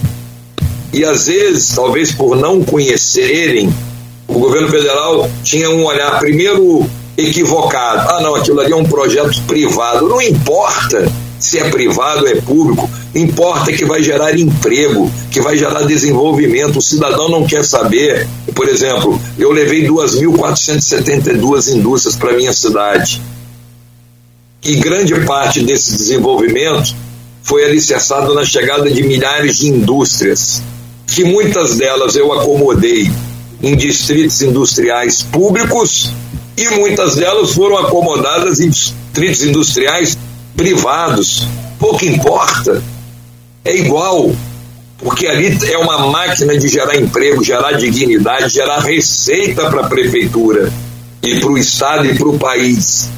Então, primeiro a gente tinha que quebrar, quebrar essa, esse conceito equivocado. Não, Porto Açul é um projeto privado, o governo federal tem que olhar à distância. Primeiro foi quebrar isso, e quebramos. Segundo, foi mostrar que o Porto Açul não é um projeto, mega projeto do estado do Rio. Ele é Brasil, porque ele é o maior projeto da área da América Latina. As maiores empresas do mundo já chegaram e começam a chegar. Estamos agora finalizando, Aloysio, é a questão da ZPE do Porto Açul, né, que vai ter um impacto fundamental na, na consolidação transformar aquilo ali num grande condomínio de negócios. Depende é, da gente poder publicar a ZPE, e que só ainda não foi publicada, porque pelo esse passivo do histórico do que aconteceu com o Porto Açul, através do seu idealizador, o Eike Batista, isso gerou uma série de problemas judiciais. E o governo está reconstruindo este desenho para que essa operação ela seja com segurança jurídica para quem for apostar nela. Então, ela só não aconteceu ainda por causa disso, mas ela está 100% modelada dentro da, da visão técnica e jurídica. E o Porto Açul é o maior projeto da América Latina. Só para você ter uma ideia, hoje é, com essa possibilidade de escassez. É, dia 30 agora nós vamos estar aí, juntamente com o ministro Bento e talvez com o ministro Tarcísio, inclusive com a participação é, online do presidente da República no dia 30, é, para oficialmente, né, já, já, já começou a funcionar em teste, a GNA, a primeira GNA do Porto Açul. E a perspectiva é que já na, no, no ato de inauguração oficial, ele já anuncia a construção de mais uma GNA dentro do Porto Açul. Um outro fator importante que a, que a sociedade às vezes não, não, não, não conheça, que com essa perspectiva da escassez de energia, começam a chegar no Brasil e no Porto Açul é o maior deles, é, é termos embarcadas. Ela já chega pronta. E, e imediatamente ela consegue, começa já a produzir energia, diferente de uma obra que demanda um ano, um ano e meio, né? ela já está dentro de embarcação e ela vai né, para no porto e quase que imediatamente começa a gerar energia. Então, assim, o Porto Açu é o grande projeto do Brasil, com as questões do que a gente está trabalhando também numa legislação é, para os fertilizantes. Estamos, o governador Cláudio Castro, incansável, juntamente com a nossa secretaria e com as lideranças desse, desse estado, na questão da ferrovia. A gente sabe da importância da ferrovia para não só para a chegada, mas para o escoamento de tudo que chega no Porto Açu. Às vezes a sociedade fluminense não tem a dimensão. Hoje no Porto Açu sai 25% do petróleo exportado do nosso país sai do Porto Açu. Quase 30% do minério né, que vem lá pelo minérioduto de Minas Gerais, mais de 500 quilômetros, são exportados pelo Porto Açu. Então, o Porto Açu é um. Eu brinco que o Porto Açu é uma Disneylândia dos negócios. Né? É, um, é um mega projeto. Né? Só um visionário mesmo poderia imaginar. Eu estava conversando com um empresário do setor ontem que um projeto como o Porto Açu teria que, ser, teria que ter sido um projeto do governo federal, assim como tem em vários outros países, pelo seu tamanho, pela sua capacidade de gerar emprego, renda, negócios. E o que eu posso afirmar para vocês? Quando o governador fala do Porto Açu com essa, com, com essa vibração, é porque o governador tem três fatores importantes. Primeiro, ele sabe o tamanho da importância desse projeto, independente de ser privado ou público. Segundo, que ele sabe o impacto que esse projeto bombando o quanto que ele impacta na cidade de Campos, de São João da Barra e de toda a região na geração de emprego e renda. E terceiro, que é a parte mais importante, é o que o governo do estado, né, e o governador Cláudio Castro e modéstia à parte a nossa secretaria tem feito para entregar todas as demandas que o Porto Açu necessita para consolidar aquele projeto. Em três meses à frente da secretaria, né, é, nunca se entregou tantos avanços, principalmente na área de tributária, na área fiscal, na luta por melhorias da rodovia, né? O, o, Vladimir, juntamente com o Barcelar, fizeram um pedido, me perdoe, me falhou, eu não vou saber falar o nome, mas é uma obra de. é um, um pedido histórico aí da região, que é uma, é uma, é uma obra interligando algumas estradas que acabam tirando aquele fluxo daquela carga pesada que para o trânsito por 10. É, eu não me lembro quais são essa, essas estradas, mas é um trecho, se não me falha a memória, de 30 ou 40 quilômetros que acabam ali fazendo uma manobra, né? E que com essa manobra dessa obra na estrada, você tira aquele fluxo, aquelas cargas que chegam, né, através do porto. Eu mesmo fui vítima disso quando eu tive aí com o ministro, eu fui, eu fui sair de, de Campos para Macaé, peguei uma carreta dessa para rodar um trecho de 5 quilômetros, eu levei 5 horas e meia, porque a carga era tão grande que ela entrava por dentro do acostamento e não dava para passar nem carro de passeio. Né? E a gente sabe o quanto que isso gera de transtorno. O, o, o, esse pedido foi feito. Eu sei da luta do prefeito Vladimir e do deputado Bacelar, que todo dia bate lá na minha porta também para cobrar. E isso está dentro desse programa de investimentos do Estado, ou seja, o Porto Açul realmente é o maior projeto hoje do Estado do Rio na área de desenvolvimento econômico. E hoje o Brasil e o Rio de Janeiro é o paraíso de tudo aquilo que diz respeito a energia, óleo e gás. Então a gente não pode esquecer disso. Né? 64% da produção de gás do Brasil está dentro do estado do Rio de Janeiro. Mais de 80% do volume de petróleo extraído do país está dentro do Rio de Janeiro, principalmente aí na região de vocês, Campos, Macaé, né, na região do norte. Então, o que eu tenho para dizer para vocês é o que eu tenho dito é o maior e melhor momento da história do desenvolvimento econômico do estado do Rio de Janeiro. Você não tem a menor dúvida. Eu brinco que eu vejo o filme na pré-estreia. Então eu consigo lá na secretaria, o governador também, conhecer antes de acontecer tudo que está prospectado de investimentos. E vocês não fazem ideia a quantidade de empresas, as maiores do mundo, as maiores do mundo, definindo investimentos no Rio de Janeiro. E quando fala de óleo e de gás, basicamente a gente se resume a Campos, Macaé e agora o Gaslub ali em Itaboraí, que também é uma vitória do governador Cláudio Castro, né? O antigo, o antigo Comperge, né? Que criou tanta expectativa e quebrou uma região inteira, né? O Comperge foi anunciado como paraíso do desenvolvimento econômico. Milhares de investidores do mundo inteiro, do Brasil inteiro, começaram a empreender ali na cidade de Itaboraí, na região. E antes de começar, o projeto acabou. E o que, que aconteceu? Uma cidade falida e uma região completamente sem autoestima, porque ele elevou a expectativa lá para cima e não entregou nada. Numa grande força-tarefa do governo Cláudio Castro, da nossa secretaria, numa parceria com a Petrobras e com a Firjan, a gente modula um novo projeto que é o Comperge Vira Gaslub e que vai ser o maior polo né, da questão do gás desse estado. Então, isso é uma demonstração desse momento mágico que o estado está vivendo e, lógico, a região de vocês, né, o norte, é aonde está concentrado todo esse volume. As maiores termoelétricas estão lá em Macaé. Né? As maiores empresas do mundo já estão lá e estão indo para lá as outras. E aí, Luísa, eu, eu consolido esse momento com uma frase que eu ouvi há 30 dias atrás, juntamente com o governador, do CEO da maior empresa do mundo de, de gás, que é a Gaslub, a gigante russa.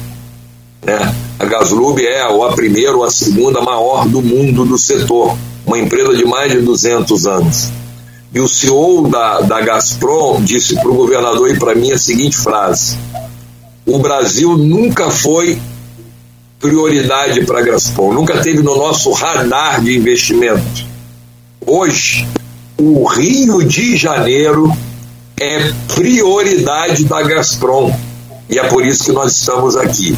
Então, quando você escuta uma empresa que é a maior do mundo do setor e que em 200 anos ela nunca pensou em investir no Brasil e muito menos no Rio, e ela diz que a prioridade do grupo é o Rio de Janeiro, é porque esse momento é único. E aí tem um carimbo aí, Aloysio, e, e ouvintes e, e, e, telespectadores, tem um, tem um carimbo muito forte que eu não posso deixar passar despercebido, querido Cláudio, que é a seriedade do governo Cláudio Castro, segurança jurídica. Nenhum empresário, nenhum investidor aporta um real ou bilhões de dólares num Estado se ele não tem certeza da forma com que esse Estado está sendo conduzido, com a segurança jurídica. A gente só teve um ágio de 100% na SEDAI pela CONF, a forma que foi conduzida o processo. E aí eu tenho aqui que elogiar a todos, mas especialmente o secretário da Casa Civil, Nicola Michoni, que em três meses modelou um maior projeto do Brasil e que não teve, acreditem vocês, Aloysio e Marcelo, nenhum questionamento do Tribunal de Contas, do Ministério Público e da Justiça. A concessão à venda da SEDAI há 25 anos se cogita e sempre esbarra nos órgãos fiscalizadores. E em três meses, um governo e a Casa Civil modela e entrega uma concessão com um ágio de 100%, sem nenhum sinão jurídico. Isso é segurança jurídica.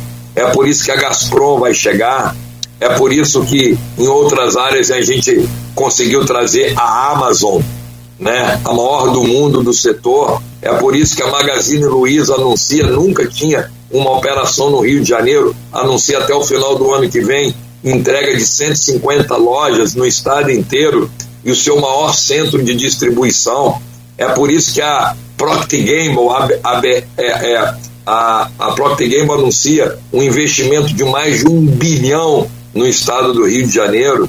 É por isso que todo dia eu recebo as maiores empresas do mundo em todas as áreas, com projetos definidos, lógico, precisando do governo do estado, e a gente está entregando tudo de legislação, de aporte estrutural, de segurança jurídica para todas elas. O governador diz o seguinte para mim: foi essa determinação que eu recebi do governador Cláudio Castro. Vinícius, o seu papel aqui é fazer desse Estado um polo de geração de emprego e renda, o maior do país. E para isso, dentre tantas as suas missões, a mais importante delas é tornar o interior forte. Não existe Estado forte sem que o interior seja forte primeiro. São Paulo é a potência econômica que é, porque toda a sustentação e tudo passou pelo crescimento e desenvolvimento dos municípios. E o Rio nunca seria e nunca será uma potência econômica se o interior for tratado de forma diferente. E o governador deixa claro isso em atitude. O Pacto RJ os maiores valores e investimentos são para o interior. Os projetos de óleo, de gás, de tudo estão no interior. A gente trabalha 20 horas por dia na secretaria modulando projetos, seja de ZPE, de condomínio industrial, de leis de incentivos, de benefícios. Para quê? Para ah, os projetos no interior. E o governador me deu essa missão. E me deu essa missão, Marcelo, Luiz e ouvintes, é, é, perdão, Cláudio, é, porque eu apresentei, eu construí isso na minha cidade. Eu trago a experiência de um executivo prefeito. Eu fui prefeito de uma cidade de 100 mil habitantes que, quando eu cheguei, ela estava falida, ela tinha os piores índices do estado. E que oito anos depois, a cidade de Trezir se transformou na cidade que mais se desenvolveu no Brasil atraindo mais de 2.400 empresas, mais de 18 mil empregos diretos foram gerados no município através de políticas públicas de incentivo, de qualificação profissional, de leis de condomínios industriais. E aí, o que, que a gente está fazendo? Modulando um projeto exitoso que foi feito entre isso, e aí não tem como eu fugir disso, que virou uma referência nacional e mundial eu já viajei 42 países para apresentar o case de Três Rios. Então é pegar um projeto que deu certo e modular esse projeto para um programa de Estado. E aí passando por toda a cadeia produtiva. O tapete vermelho desse novo Estado do Rio de Janeiro, ele é estendido para o seu Antônio, que quer comprar e montar uma carrocinha de cachorro quente a uma gigante como a Gazprom de gás e de óleo. Esse é o novo Estado. Todos, todos serão atendidos, serão entregues modulações e projetos e concretizações de forma igualitária. Por isso que o Estado não para de crescer e eu traduzo isso em números. Esquece agora o Pacto RJ. Nos últimos nove meses, teve um superávit na, na receita do Estado de 10 bilhões de reais. Vocês têm noção de arrecadação extra? Quando que a gente poderia imaginar? Quando que a gente poderia imaginar que o Estado, que sempre teve déficit, teria um superávit? Nós estamos falando de em nove meses, em nove meses, o Estado teve um superávit de 10 bilhões de reais de arrecadação. E ainda temos outubro, novembro e dezembro. Isso vai chegar, se Deus quiser, a 13 bilhões de superávit. Sabe o que é 13 bilhões de superávit? É quase um novo pacto RJ. Para um Estado completamente falido, que não conseguia fazer investimentos, o, o salário do funcionário rigorosamente em dia, sendo pago até antecipadamente. Quando que a gente poderia imaginar? A gente se deparou com, com, com um Estado sem data para pagamento, com aposentados pensionistas sem receber o, o seu salário. Hoje, todo o salário em dia, 13 terceiro da metade já pago. Quando o salário cai num feriado ou num domingo, o governador antecipa para o primeiro, para o dia útil anterior. Isso é competência, isso é compromisso com o cidadão. Eu, e eu sempre digo, nesse novo estado do Rio de Janeiro, não tem a menor dúvida, eu não tenho a menor dúvida em afirmar. Eu tenho 32 anos de vida pública, né, que não é nenhum depoimento de puxar saquismo porque sou secretário. Né? Eu tenho um mandato de deputado federal, né? não sou nem do partido do governador. Aqui é um depoimento de um cidadão de bem fluminense com mandato de deputado federal e que já foi prefeito de uma cidade do interior. Nunca, nunca respeitando todos os governadores e todos os governos que nós já tivemos, mas nós nunca tivemos em tão pouco tempo, que não podemos esquecer, né? O governador fez um ano agora no final de agosto, né? Em tão pouco tempo, o Estado recebeu tantas obras, tantos investimentos e tantas transformações na vida do cidadão e esse momento mágico do desenvolvimento econômico. O polo de gás em Macaé, a questão dos campos maduros aí de campos. Eu, eu, eu tive aí uma visita com o ministro Bento, com o prefeito Vladimir, que nos acompanhou também, com várias autoridades, deputado Cristino, várias autoridades e lideranças da região. Nós acompanhamos o ministro Bento por, por um dia inteiro, um sábado inteiro, é, de visita a vários projetos do governo federal, do governo estadual, do Porto Açu, e também visitamos a plataforma Pampo, né, na Bacia de Campos. E com a, a, a venda, a licitação dos campos maduros, eu quero trazer um número que eu não sei se toda a sociedade campista tem, e isso dá uma dimensão do que, que vai acontecer de positivo com a região a plataforma Pampo, que é a mais antiga da Petrobras, só para as pessoas entenderem, né, nem todo mundo tem a obrigação de entender esse tema, né? Quando a Petrobras descobre o pré-sal, ela direciona todo o seu programa de investimentos e de extração de petróleo para o pré-sal. E começa a entender que essas plataformas tradicionais, antigas, né, elas, elas passam a ser é, pela, pela, pela necessidade de investimento e pela vida útil dela, pelo tempo que ela já está em atividade, elas passam a ficar num segundo plano de prioridade da Petrobras e ela mira toda a aposta na questão é, é, deste novo programa que é o pré-sal. E aí ele, ele, o governo começa a vender é, essas plataformas, abre o processo de venda que é o famoso campo maduro, campos maduros. Eu vou dar o exemplo de uma. A Pamp, que foi adquirida pela empresa alemã Trident, em um ano, em um ano, ela aumentou 100% a sua produção de extração de petróleo. Em um ano. Sabe quantos empregos hoje, hoje, empregos diretos a Pampo gera? 1.250 empregos. Uma plataforma que daqui a 18 meses seria desmontada tem noção do que isso vai representar na região, com a quantidade de plataformas que tem aí nos campos maduros, que hoje já foram adquiridas por essas gigantes internacionais? Então, o que eu estou falando é um momento histórico histórico para o Brasil, para o Estado, mas principalmente para a região do Norte. Por quê? Fala, fala, Luiz. Não, secretário, porque é, a gente tratou com a sua assessoria até 8 e meia e realmente os campos maduros que entrou agora é um tema, um tema muito importante, ela é responsável pelo aumento da arrecadação de royalties. É, esse ano, mais de 90% superior do ano passado, nós tivemos duas PRs para campos zerados, fato inédito, desde que elas começaram a ser pagas no ano 2000. Mas eu tenho duas perguntas que eu não posso deixar de fazer ao senhor.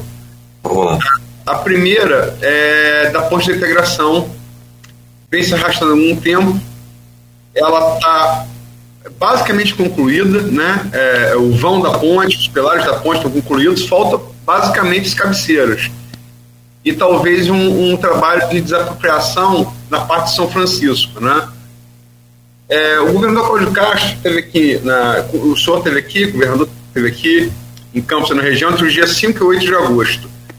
No dia 7, eu entrevistei o governador Cláudio Castro e publicamos na Folha da uma entrevista é, onde ele, ele, ele falou e o, e o, o secretário Rodrigo Bacelar, que citou aqui algumas vezes, deputado estadual por campo licenciado para ser secretário do de governo é, do Cláudio Castro, falou algumas vezes também que estava esperando o TCE liberar para retomar a, as obras da ponte. No entanto, na sessão de quarta-feira, está pautada essa questão da ponte. Eu vou repetir aqui, literalmente, o que falou o presidente do, do TCE, o Rodrigo Melo do Nascimento.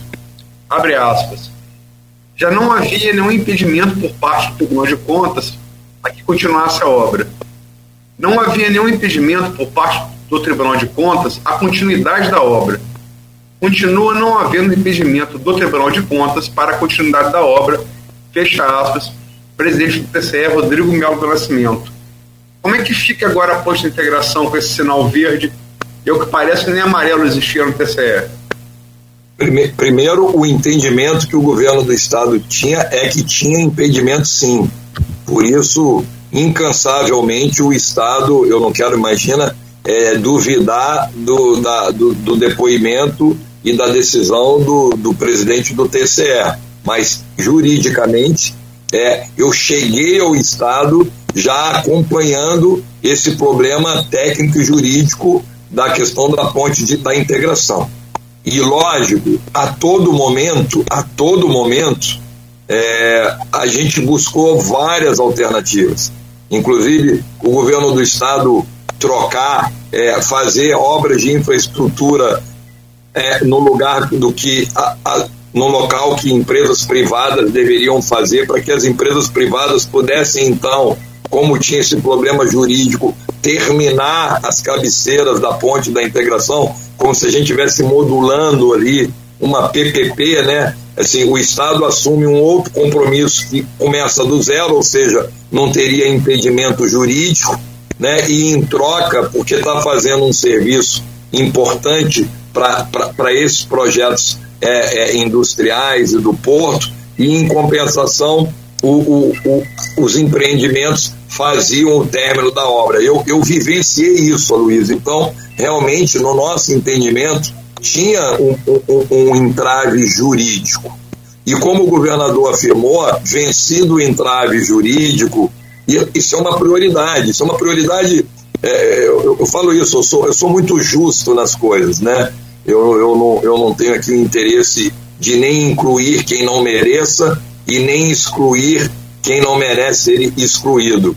Mas desde quando eu cheguei no governo, eu estou falando aí há três meses, foi o que eu mais ouvi do governador Cláudio Castro, do Rodrigo Bacelar e as ligações do Vladimir Garotinho cobrando uma solução para a questão da ponte da integração, que é fundamental né, para o desenvolvimento econômico da região e a integração de municípios, dois municípios importantíssimos. Então, se o governo tem recurso, se o governo cria um programa que é para atender ao que a cidade pede através das suas lideranças, eu não tenho a menor dúvida, e como você afirmou e o governador também, que assim que fosse vencida a questão jurídica, a a ponte da integração seria concluída, né? Até porque é uma obra que já está praticamente pronta, é uma obra que ela é importantíssima para o desenvolvimento econômico e se hoje tem um parecer, um posicionamento do tribunal dizendo que não tem, e aí eu não quero entrar no mérito se tinha, eu estou falando que a decisão é jurídica, não tem mais, eu não tenho a menor dúvida que a ponte vai estar no Pacto RJ e o governo vai entregar essa obra fundamental para o desenvolvimento aí da região. Teria algum, alguma projeção de tempo? Eu posso, posteriormente, como não depende 100% da minha área, né, a infraestrutura e tal, mas eu posso procurar saber e imediatamente eu passo essa informação para vocês. O que eu posso afirmar que a obra da ponte da integração é prioridade para a região e o Pacto RJ foi construído e criado para atender às necessidades e aí a ponte, além da, da importância dela da integração dos municípios, ela tem a questão do desenvolvimento econômico, né? Que hoje é talvez o maior desafio para ser consolidado no nosso estado, que é o desenvolvimento econômico, e a gente sabe a importância dessa ponte aí da ligação. Vou retornar de novo à entrevista que eu fiz com o governador, publicada no dia, no dia 7 de agosto, no período que vocês estiveram aqui, né, que foi de 5 a 8 de agosto. Ele se comprometeu nessa entrevista, é, assumiu vários compromissos, mas entre eles um emblemático. Ah. É, o restaurante popular que Campos tinha tava, tava, tinha sido desativado no governo municipal anterior, foi reativado numa parceria do governo estadual com o governo municipal, o governo Cláudio Castro, o governo Vladimir, foi reaberto. E o governador é, se comprometeu a abrir o restaurante popular do povo, como é chamado agora, e aí estadual só em Guarulhos até novembro. Nós já estamos no final de setembro. Como é que está isso na perspectiva de vocês? O programa, o programa do restaurante popular, inclusive ontem eu participei de uma reunião com o secretário Quintal, né, que é um, um quadro qualificadíssimo também. E esse programa ele está dentro do seu cronograma.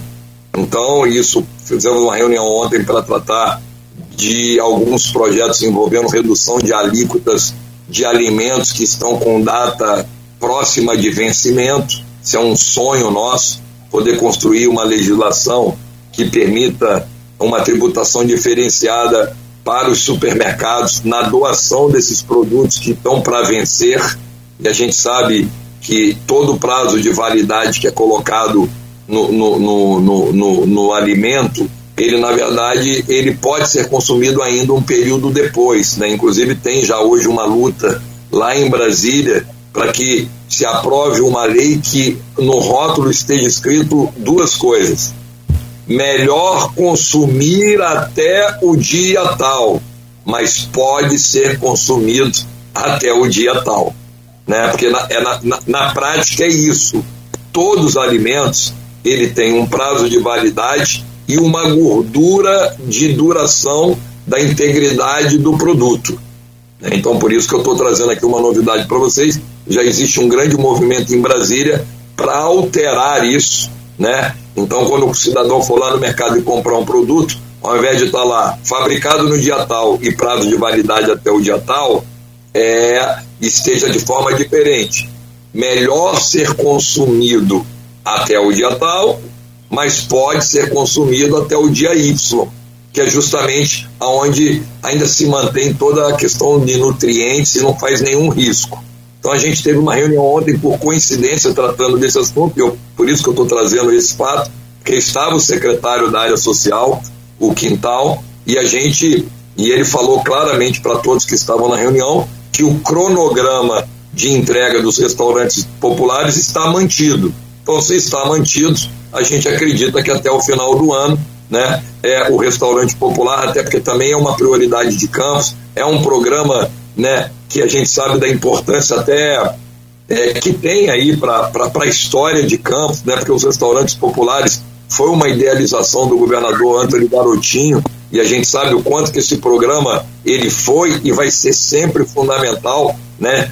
Tirar a fome das pessoas, né? não dá para a gente em pleno século XXI, ainda está aqui é, trabalhando em cima dessa triste realidade. Então, assim, até por uma, uma situação de coincidência, né, mas isso é um projeto maravilhoso que foi construído na época pelo governador Antônio Garotinho e que o governador Cláudio Castro né, demonstra a sua humildade, o seu reconhecimento a esse projeto e cria aí, dentro do Pacto RJ, a construção e reabertura de vários restaurantes populares pelo estado e um dos maiores é o da cidade de Campos. Então, pelo que eu ouvi do secretário ontem, é o cronograma está mantido. Então, a gente espera que em dezembro aí a gente possa estar em Campos inaugurando e entregando esse programa tão importante que foi idealizado e construído pelo um governador que é da cidade de Campos, que foi o Antônio Garotinho.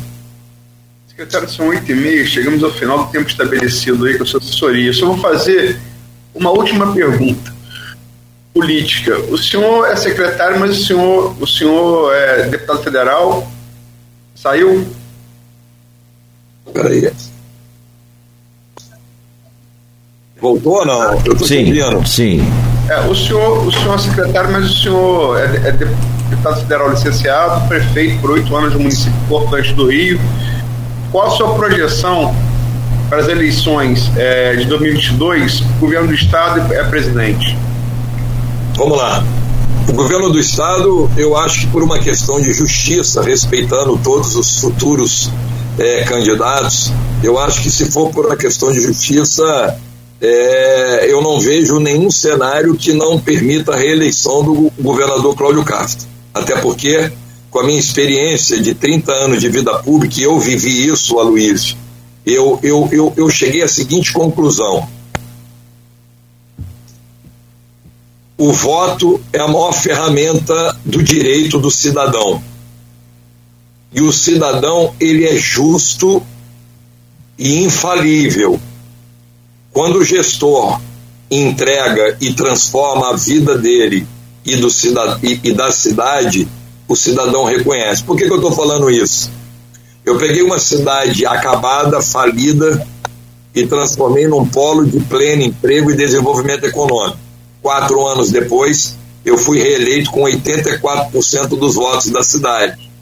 Então, eu tenho a certeza absoluta que o cidadão, que é o eleitor, ele é justo. Se você faz, se você entrega, se você muda a vida dele da sua cidade, ele reconhece e aprova o teu nome. Eu vivi isso. Eu fui eleito com a diferença de 8% para o meu concorrente. Quatro anos depois, depois de tudo que a gente entregou numa gestão, eu fui reeleito com 84% dos votos da minha cidade. Ou seja, o eleitor não falha. Dentro dessa ótica verdadeira, o eleitor não tem como não reconduzir alguém que está construindo um novo Estado, que está entregando, que tem um pacto RJ, que tem projetos de desenvolvimento econômico. Ou seja, dentro dessa ótica real, que o eleitor é infalível e justo, eu não vejo como, com tudo que o governo, nesses poucos 12 meses, já entregou e ainda vai entregar, eu não vejo como o governador Cláudio Castro, por mérito e por merecimento, ser reconduzido para mais quatro anos. E que se isso acontecer, o maior ganho vai ser de todos nós, cidadãos fluminenses, que vamos ter um governador com muito mais tempo para entregar todos os seus sonhos e projetos que impactam na vida do cidadão. O governador é um cidadão de bem, profundamente religioso, um cidadão sensível, humilde, e do diálogo. O Rio está vivendo, Aloísio, uma paz necessária e histórica entre os poderes.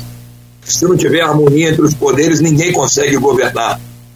E essa habilidade é para poucos.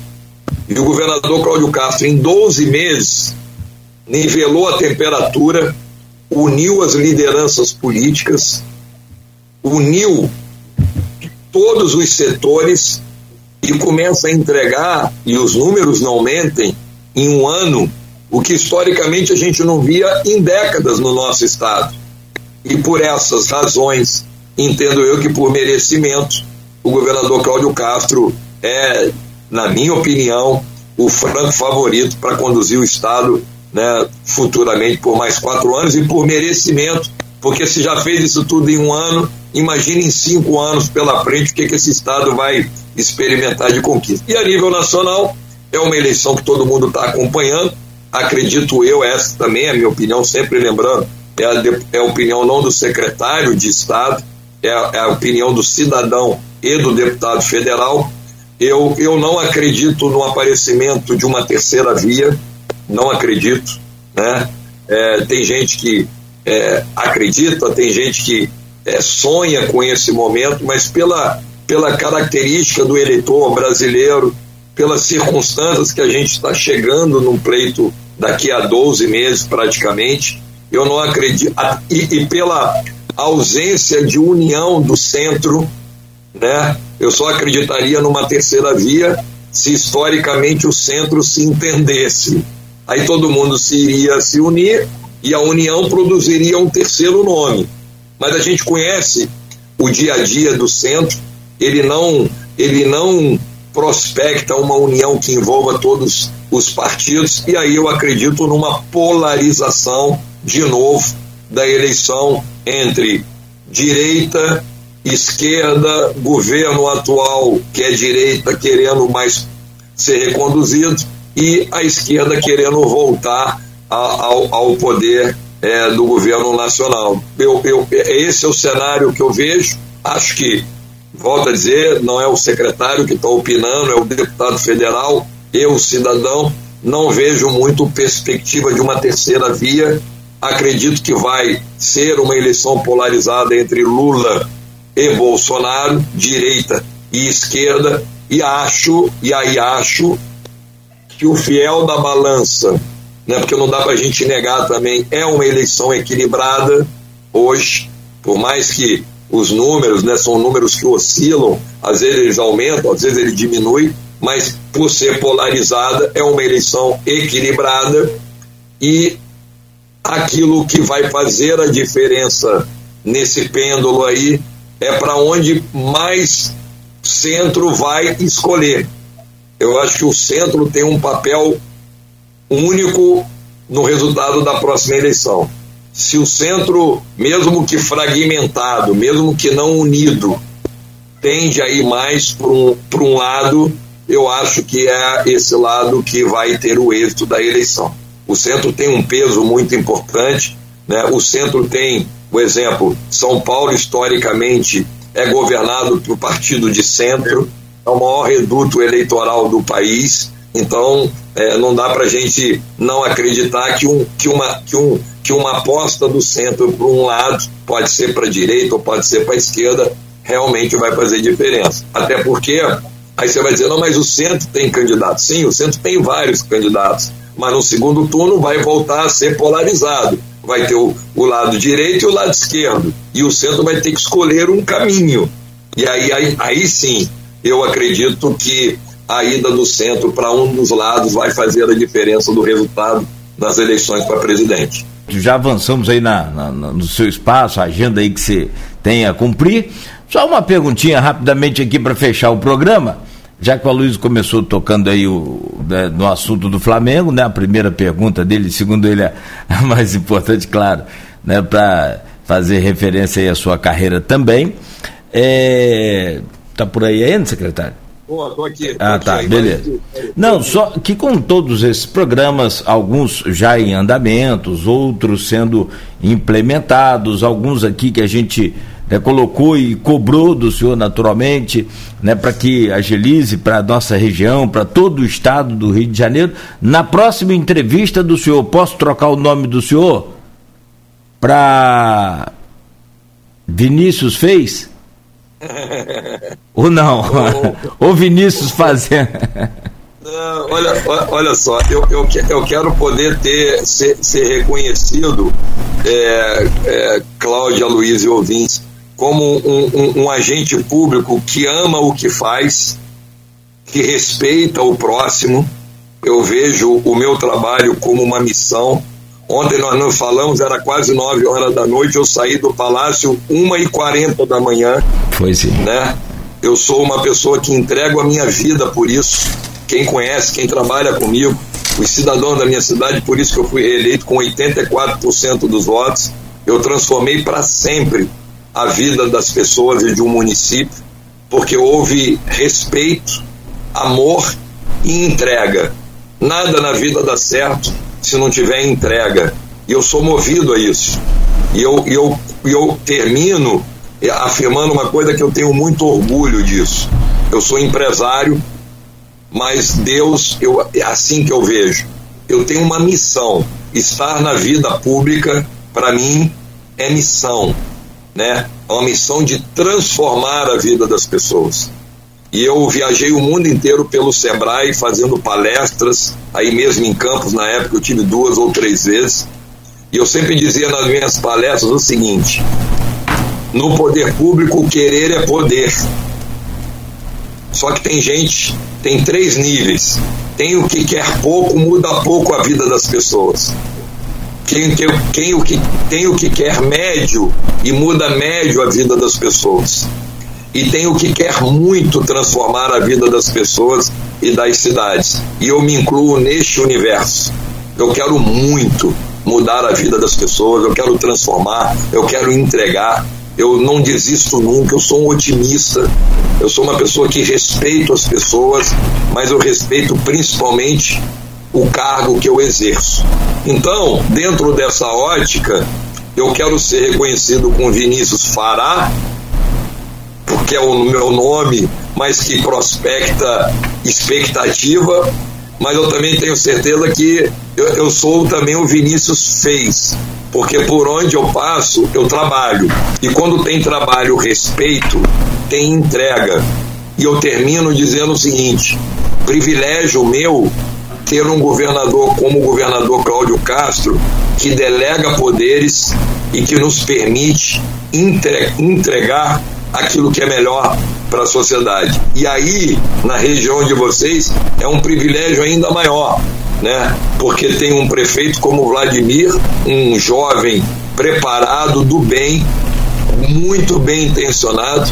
Volto a dizer, eu, eu fiquei mega feliz com a eleição dele e uma liderança nata que como deputado estadual e agora como agente de é, secretário de governo é o maior brigador e o maior lutador pelas conquistas não só de Campos da região. Privilégio meu estar nesse time né, de colaboradores para poder entregar. Acho que ao final eu faço questão, quando eu terminar o meu ciclo na secretaria, nós vamos fazer uma entrevista e a gente vai poder listar muitas coisas que a gente deixou para sempre no estado do Rio de Janeiro. Em três meses, a gente já entregou centenas de novos projetos e conquistas de várias empresas. Até o final, esse número com certeza vai aumentar.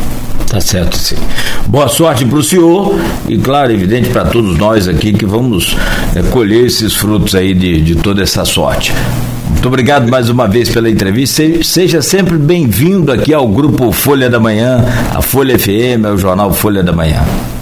Cláudio e Aloísio, ouvintes, telespectadores, muito obrigado. Deixar um abraço especial aí para o prefeito Vladimir, para toda a equipe dele, né? deixar um abraço para o Bacelar, para toda a, a família e, e, dizer da minha gratidão. Eu, eu, sou, eu tenho muito carinho com a cidade de vocês.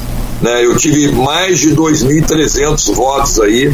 Como deputado federal, eu coloquei vários milhões de recursos aí no governo passado e vamos continuar colocando no atual. Eu tenho um compromisso com essa cidade, né? porque eu continuo sendo deputado federal, apenas licenciado e Campos me deu 2.300 e quase 50 votos. Eu sou muito grato, mas tenho certeza que eu tenho correspondido não só como deputado, colocando recursos aí, mas hoje como secretário de desenvolvimento, prospectando e consolidando. E eu queria mandar, na, na pessoa de um grande amigo que me ajudou aí, mandar um abraço para todos os, os, amigos, né? No Nédio, que é uma pessoa que foi um grande parceiro, um grande amigo que me ajudou muito. Eu tenho o Fofão, tenho o Adriano, tenho o Klaus, tem uma turma muito maravilhosa, a Glória, advogada, né? Então, assim, eu tenho grandes amigos aí e é por isso que eu tenho como deputado federal e hoje como secretário, além da minha obrigação, um carinho muito especial com a cidade de Campos e com a região. Obrigado pelo convite, uma honra para mim. Sempre que precisar, me acione. Aloysio, depois eu vou te dar uma devolução da atualização do projeto Fênix, que é realmente um pleito importante, em qual estágio que ele está dentro do governo, para que a gente possa estar sempre levando além de boas notícias, o mais importante, levando verdade. Obrigado, secretário, pela presença e sucesso. Obrigado, irmão. Parabéns aí pelo programa e por tudo. Valeu. Um grande abraço, secretário. Bom dia para o senhor. Voltaremos com Folha no Ar na próxima segunda.